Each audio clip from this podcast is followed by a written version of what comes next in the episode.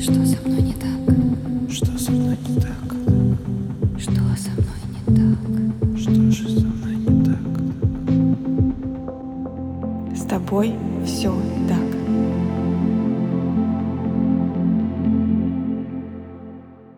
Всем привет! Меня зовут Евгения Романова. Я практикующий психолог и автор подкаста «С тобой все так», который посвящен психологическим травмам и их влиянию на жизнь человека. С тобой все так. Возможно, вы когда-то слышали, что у каждого человека есть потребности. Причем потребности бывают абсолютно разные, есть очень много классификаций потребностей. Я думаю, что многие знают пирамиду потребностей Маслоу. Часть психологов знает еще другие классификации потребностей. Но все же мне очень хочется сегодня затронуть тему базовых потребностей, то есть то, что является фундаментальным для каждого из нас, для того, чтобы мы полноценно развивались, функционировали и выстраивали взаимоотношения с собой и с другими людьми. Давайте с вами для начала представим картину, что у каждого человека есть корни и есть крылья.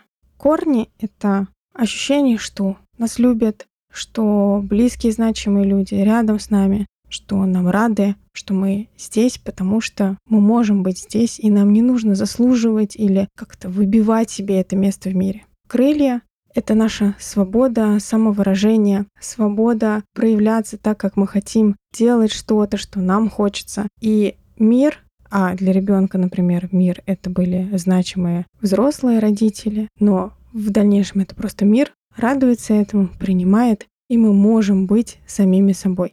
И когда у нас есть и корни, и крылья, мы можем проживать свою жизнь в том виде, в котором нам хочется, в том виде, в котором она именно наша. Но если какой-то из этих частей не хватает, то либо у нас выбивается как будто бы почва из-под ног, и мы не понимаем, на что нам опираться, или наоборот, мы настолько заземлены, настолько боимся взлететь, что как будто бы нам обрезали крылья или в принципе их не дали. И базовые потребности — это и крылья, и корни. Это то, что составляет основу того, как человек себя чувствует, как он живет жизнь свою и как он выстраивает взаимоотношения с другими людьми. Давайте разбираться. С тобой все так. Вообще потребности могут развиваться и трансформироваться на протяжении всей жизни. Нет такого, что, знаете, в детстве была не удовлетворена потребность, например, в безопасности, все, никогда больше эта потребность не будет удовлетворена. Нет, так не работает. Например, потребность в принятии со стороны близких людей может превратиться в потребность принадлежности к большой группе. Какие-то потребности становятся наиболее значимыми на одном этапе развития, какие-то менее значимыми, и они меняются. То есть не будет такой стопроцентный баланс всегда и какая-то константа неизменная. Тогда бы мы, как люди, просто бы застыли в своем развитии. Но все же очень важно здесь понимать, что если моя система потребностей была не удовлетворена, все или часть потребностей были не удовлетворены, то это ведет к тому, что проявляется в моем поведении, в моих навыках, в моих каких-то личностных чертах, в моих поступках и стратегиях, в частности, затрагивает мои эмоции, так и наоборот, то, что мы делаем, затрагивает наши потребности. Например, если я считаю, что мир небезопасен, то я буду себя вести определенным образом. Например, я не буду ходить в незнакомые места я буду мало общаться и знакомиться с другими людьми, потому что они могут мне навредить. Я буду постоянно озираться. Я не буду подпускать к себе людей. Я буду относиться с осторожностью. Или наоборот, я буду провоцировать конфликты, подчиняться сильным, вступать в драки и так далее. И таким же образом мое это поведение будет подтверждать тот факт, что мир небезопасный. Потому что если я аккуратно себя веду, значит со мной ничего не случится. Если вдруг я спровоцировал какой-то конфликт, и возникла ссора, то я тоже буду подтверждать тот факт, что мир небезопасен. Но я же говорила, люди неадекватные, вообще непонятно, что происходит. И у нас получается такой самоподдерживающийся цикл. Именно поэтому очень важно понять про свои потребности, как они удовлетворялись в детстве и как они удовлетворены сейчас. И как я уже сказала в самом начале, есть достаточно много классификаций базовых потребностей. И я точно уверена, что вы можете залезть в любую поисковую систему и поискать, какие существуют классификации базовых потребностей. Но сегодня мне очень хочется сосредоточиться на модели потребностей Кэрол Двек, потому что она достаточно хорошо дополнила такую самую классическую систему базовых потребностей Джеффри Янга. Те, кто занимается схемотерапией или находится в терапии у схемотерапевтов в курсе, что такое базовые потребности по Джеффри Янга. Там существует пять потребностей. Потребность надежной привязанности, потребность свободно выражать свои чувства, потребность в автономии, потребность в спонтанности и потребность в реалистичных границах и обучении. Так вот, Двек дополнила эти потребности, она их немного расширила. Были проведены исследования по этим базовым потребностям. Поэтому сегодня мы будем опираться именно на эту теорию, для того, чтобы вы могли по себе оценить, что происходит с вашими базовыми потребностями. Собственно, под ВЭК существует три базовых или врожденных потребностей, три составные потребности и самосогласованность как центр всех потребностей. Представьте такой лепесточек. И базовыми потребностями у нас является потребность в предсказуемости, в принятии и в компетентности. И из сочетания этих потребностей формируется контроль, доверие и самооценка. Почему именно базовыми потребностями являются эти три — предсказуемость, принятие и компетентность? Потому что на их основе формируется отношение человека к себе и отношение человека к миру. И оттуда формируется то, каким образом он это отношение проживает и показывает другим. Поэтому это является основой. Давайте с вами немного разберемся, что же такое предсказуемость, принятие и компетентность для того, чтобы вы могли себя как-то проанализировать и посмотреть, а какие потребности были удовлетворены у вас тогда. Представьте себе, что рождается ребенок. И дети приходят в этот мир абсолютно разными.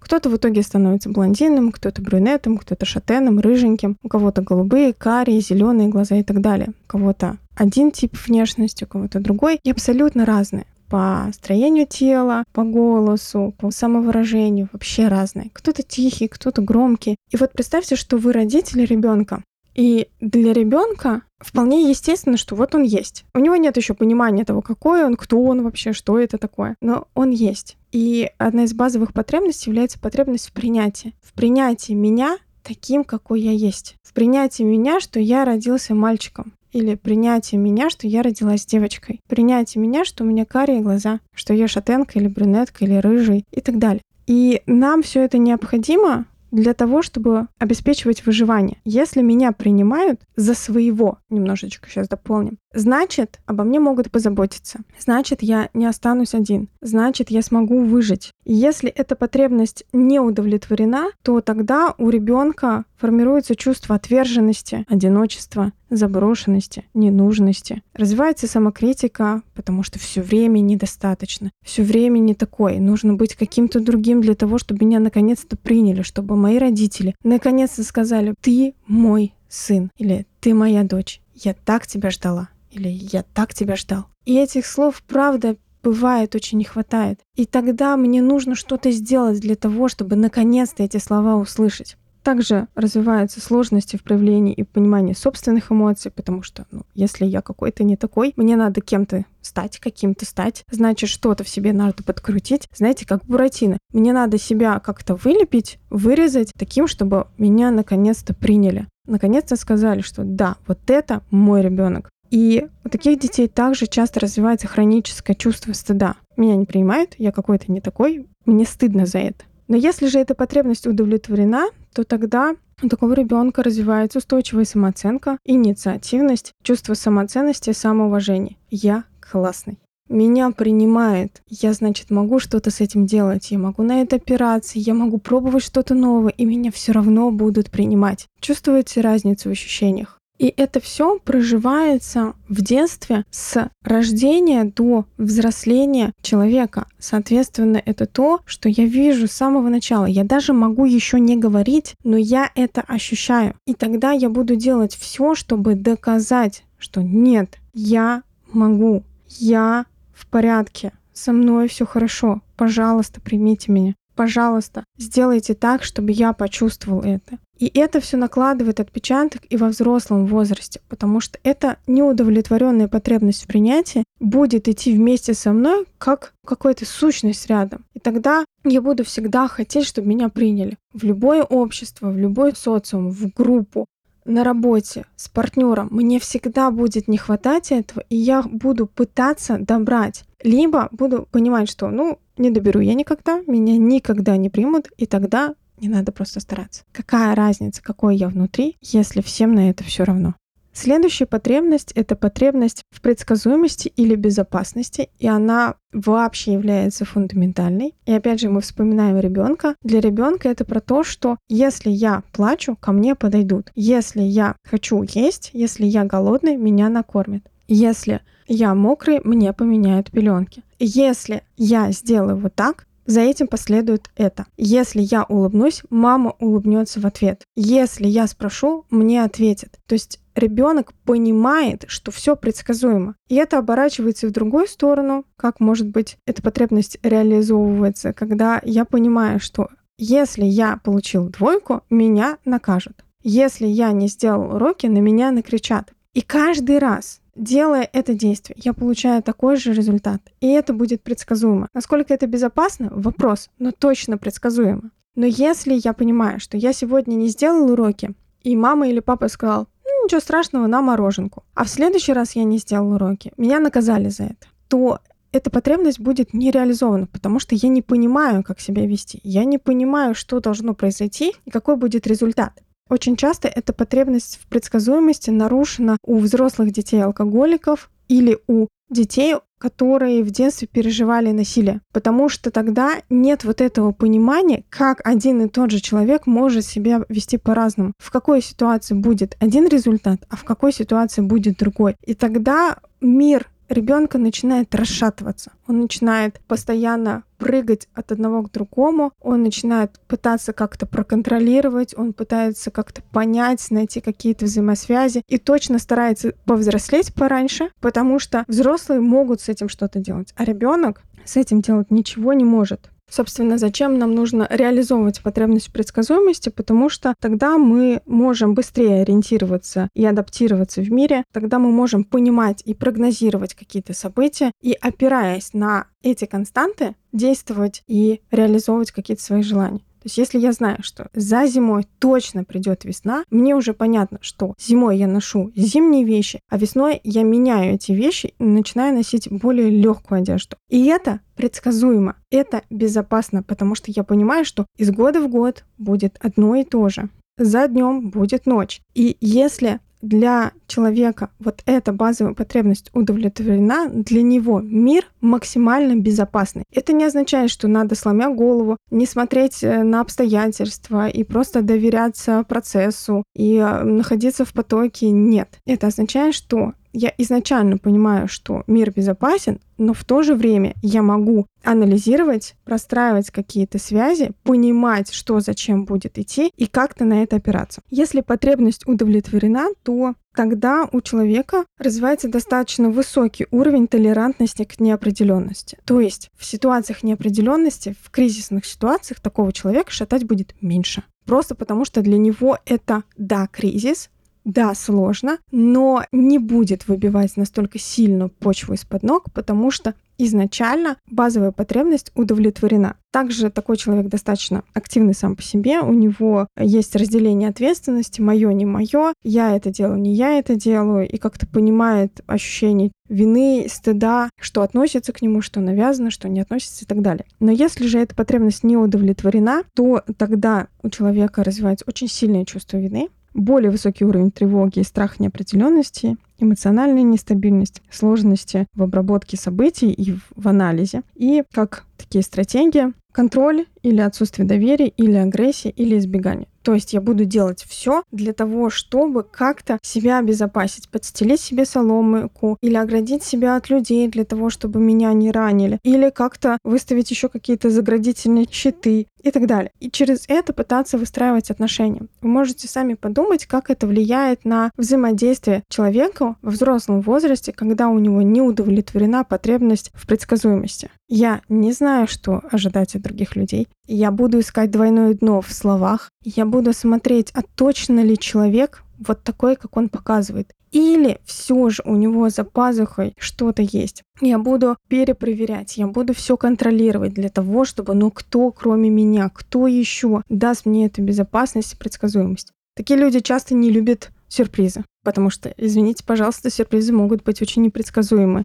Такие люди с опаской могут вступать в отношения, потому что другой человек может ранить и так далее. Все идет не просто из детства, а из неудовлетворенных базовых потребностей. И третья базовая потребность — это потребность в компетентности. Если мы берем ребенка, это про то, что я понимаю, что я могу сам есть я понимаю, что я вот беру ложку, и я этой ложкой смогу поесть. Я могу сам ходить на горшок. Я в этом компетентен. У меня есть навыки, которыми я могу воспользоваться. И эти навыки помогут мне выживать в этом мире. Я могу ходить, я могу бегать, я могу говорить и так далее. И если мы так продолжаем развиваться, то компетентность выражается во многих вещах, что я могу самостоятельно, не знаю, дойти до школы, я могу выбирать себе друзей, я могу выучить стих сам или сама, я могу танцевать, я могу вместе с папой что-то собрать, но я могу это сделать. И если потребность эта удовлетворена, то тогда такой человек имеет достаточно хороший уровень мотивации, инициативность. Ну, если я компетентен, значит, я могу попробовать, и у меня может получиться. А значит, я не безалаберный, безрукий, не тупой. Со мной точно все в порядке. У него есть вера в свои способности и целеустремленность. Я что-то хочу, я это получаю. У меня есть навык достигать своих целей. Если же эта потребность была не удовлетворена, то тогда как раз-таки идет снижение мотивации, низкий уровень толерантности к неопределенности, опять же, да, потому что ну, я же некомпетентен, я не могу ничего здесь сделать. Отсутствие веры в свои способности, а также поиск легких путей и избегание вызовов. В этом случае частой причиной неудовлетворенной потребности в компетентности является гиперопека, неготовность значимого взрослого к самостоятельности ребенка, да, когда вот эта история про я сам, а родители говорят, нет, ты не умеешь, ты не можешь, давай я завяжу тебе шнурки, ты делаешь как-то непонятно, ты все размазал по столу, возьми нормально ложку, ты что, как свинья, почему ты всегда грязный, и все в этом духе, оно отнимает у ребенка возможность проявляться, развивать навык своей компетентности. Это также авторитарный стиль воспитания, когда нужно ходить по струнке, когда есть четкие правила, и шаг влево, шаг вправо считается расстрелом когда есть наказание за ошибки, когда нет адекватной помощи в обучении и в поощрении формирования навыков. Именно поэтому сейчас достаточно давно уже детские психологи говорят о том, что, пожалуйста, поощряйте своих детей, пожалуйста, поддерживайте своих детей, пожалуйста, замечайте их успехи или их стремление к этим успехам. Даже если нет результата, поддержите ребенка, потому что дети очень чувствительны к поражениям, особенно если на это поражение очень большое внимание уделяет родитель. Вспомните себя в детстве. Как вам было, когда что-то не удалось? Какая реакция была ваших родителей? Поддерживали они вас или нет? Мое воспоминание из детства такое, где холодочек по спине проходит, это когда, знаете, новогодняя елка, и тебе нужно рассказать стих. Страшный сон какой-то. И в этот момент очень важна вот эта поддержка родителей, горящие глаза, там поддержка, даже если не получилось. Ты же пытался, ты же как ребенок старался, это очень круто. И это формирует вот этот навык преодоления трудностей, навык справляться с неудачами и замечать свои усилия. Если вы сейчас поставите этот выпуск на паузу и попробуйте заново погрузиться в себя и подумать. Три базовых потребности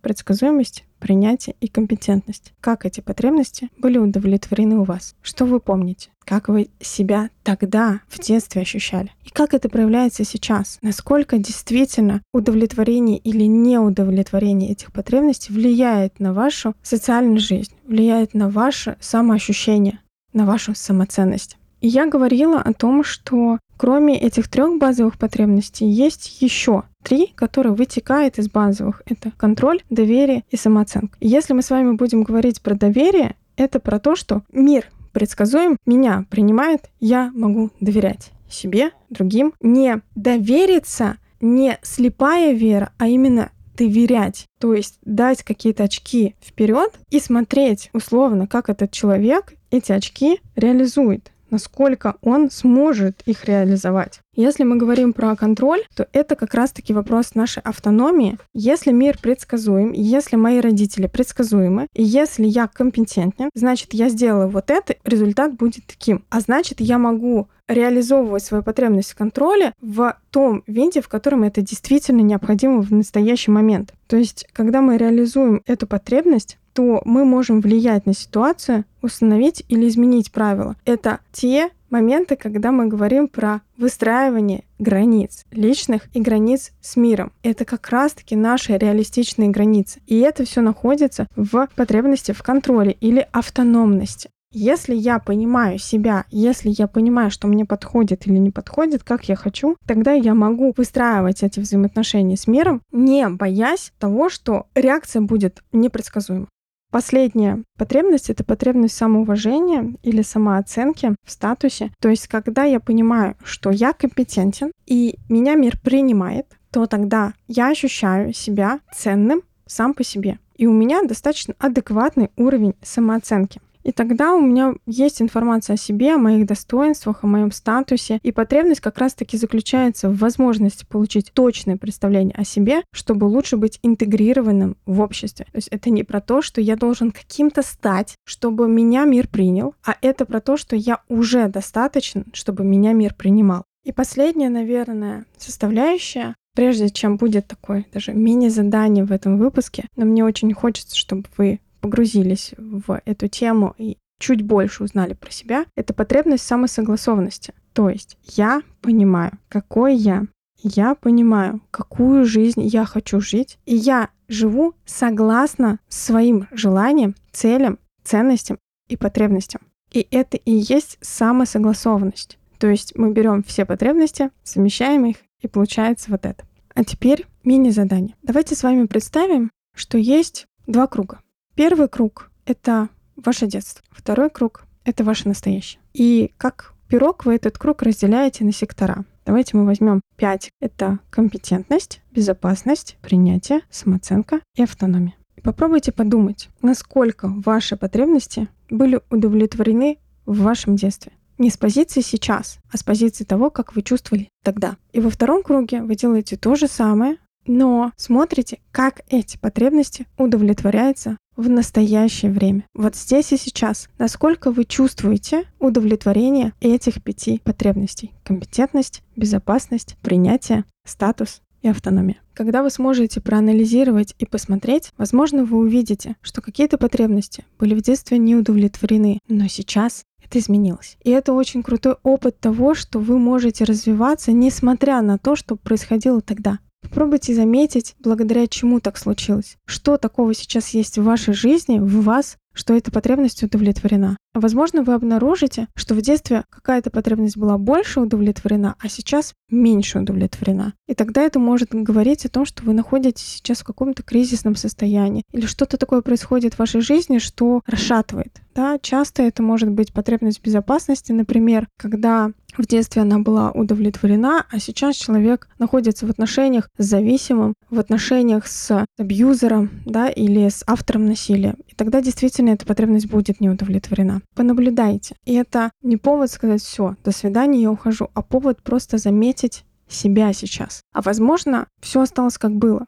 Тогда вопрос, а насколько вам этого достаточно, потому что правда может быть достаточно. Или наоборот, сейчас этого очень не хватает, и тогда это повод задуматься о том, как я могу себе додать, как я могу эту потребность удовлетворить, что я могу сделать, чтобы ситуация изменилась. Для меня теория базовых потребностей является в какой-то мере основополагающий, потому что, понимая себя, понимая то, чего мне не хватало, я могу понять, а как я сейчас это реализую. Если для меня потребность в безопасности настолько сильна, например, то как я пытаюсь эту потребность реализовать через что? И это могут быть какие-то здоровые механизмы адаптации, или это какие-то дисфункциональные такие схемы, которые позволяют мне просто, ну, немножечко так заплатку положить. И тогда будет для меня вопрос, как я хочу жить свою жизнь. Если я по факту заклеиваю заплатки, если я по факту что-то не хочу видеть или не хочу признавать, возможно, я так и хочу оставить. Но на этот вопрос можно себе ответить, если заметить.